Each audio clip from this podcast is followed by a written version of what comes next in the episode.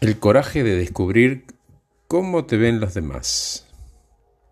Obtener la verdad sobre cómo te perciben y si confían requiere las preguntas correctas de las relaciones adecuadas. Casi con seguridad, las percepciones que los demás tienen de vos difieren de las tuyas. ¿Por qué? Por las asunciones.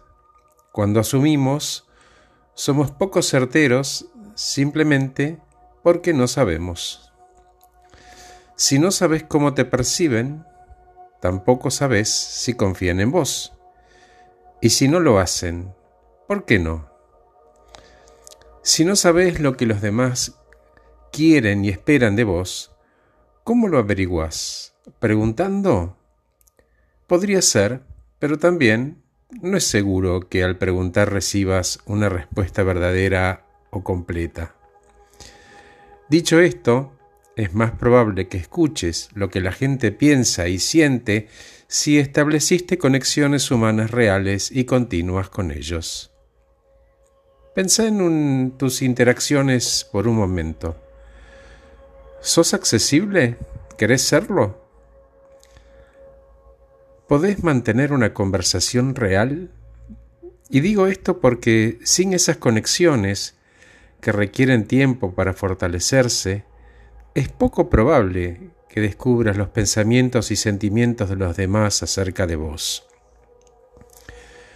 Es más probable que escuches los pensamientos y sentimientos reales de las personas una vez que hayan ambos demostrado una historia de reacciones calmadas y constructivas a los comentarios de todo tipo, incluso si son personales y no positivos. No necesitas aceptar todo lo que escuchas. Pero pregunto, cuando no estás de acuerdo, ¿buscas una aclaración? ¿Haces preguntas y pedís ejemplos o respondes con enojo y negás a la defensiva y victimizándote lo que estás escuchando no te gusta.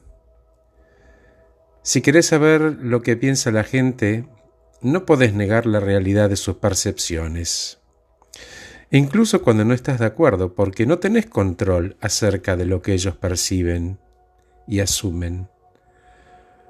Solo cuando las personas pongan a prueba tu tolerancia, poco a poco vas a construir una reputación de estar dispuesto a escuchar y a aceptar comentarios sinceros. Obtener la verdad sobre cómo te perciben y si confían requiere las preguntas correctas de las relaciones adecuadas.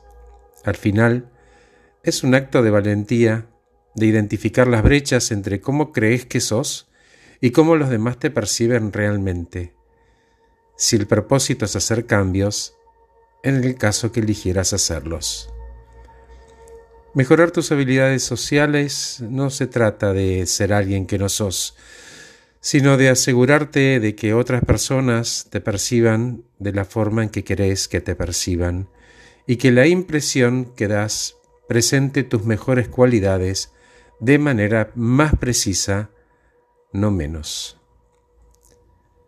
Gracias por escucharme, soy Horacio Velotti, acabo de regalarte este podcast titulado El coraje de descubrir cómo te ven los demás. Que estés muy bien.